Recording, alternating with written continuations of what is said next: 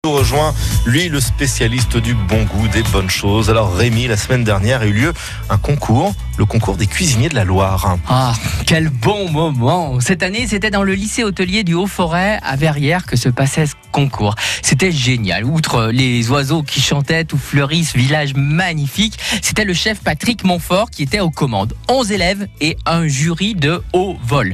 L'association des cuisiniers de la Loire, présidée par Jean-Pierre Tolona, est toujours dynamique et organise ce concours chaque année. Mais cette année, les Américains étaient là et nombreux. I love Fourme de Montbrison ou alors Verveine du Forêt. C'était Ah, génial. bel accent, hein, mais il s'est passé quoi pendant ce concours 11 jeunes de tous les lycées euh, hôteliers de la Loire, garçons, filles, devaient cuisiner le poulet et un dessert pour 4 personnes.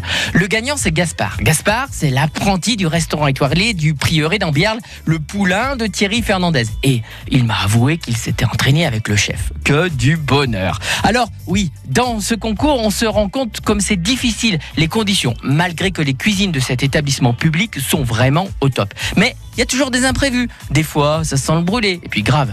Des fois, ça coupe, des fois, ça tombe. Mais bon, comme dirait la citation, pour devenir champion, recommence.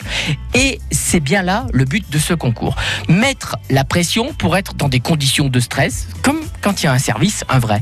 Mais il faut voir que l'enjeu était quand même sympa. Un séjour en Amérique pour les deux premiers. Alors, bravo à ces jeunes qui se défoncent pour se surpasser et bravo aux membres des lycées et aussi et surtout à ces bénévoles de l'association des cuisiniers de la Loire et leurs épouses qui ont su prendre du temps sur leur loisir pour retourner dans une cuisine et juréifier. Allez, régalez-vous Merci beaucoup pour cet éclairage et ce coup de projecteur. Rémi, les cuisines de la Loire, on en parle régulièrement hein, dans la cuisine de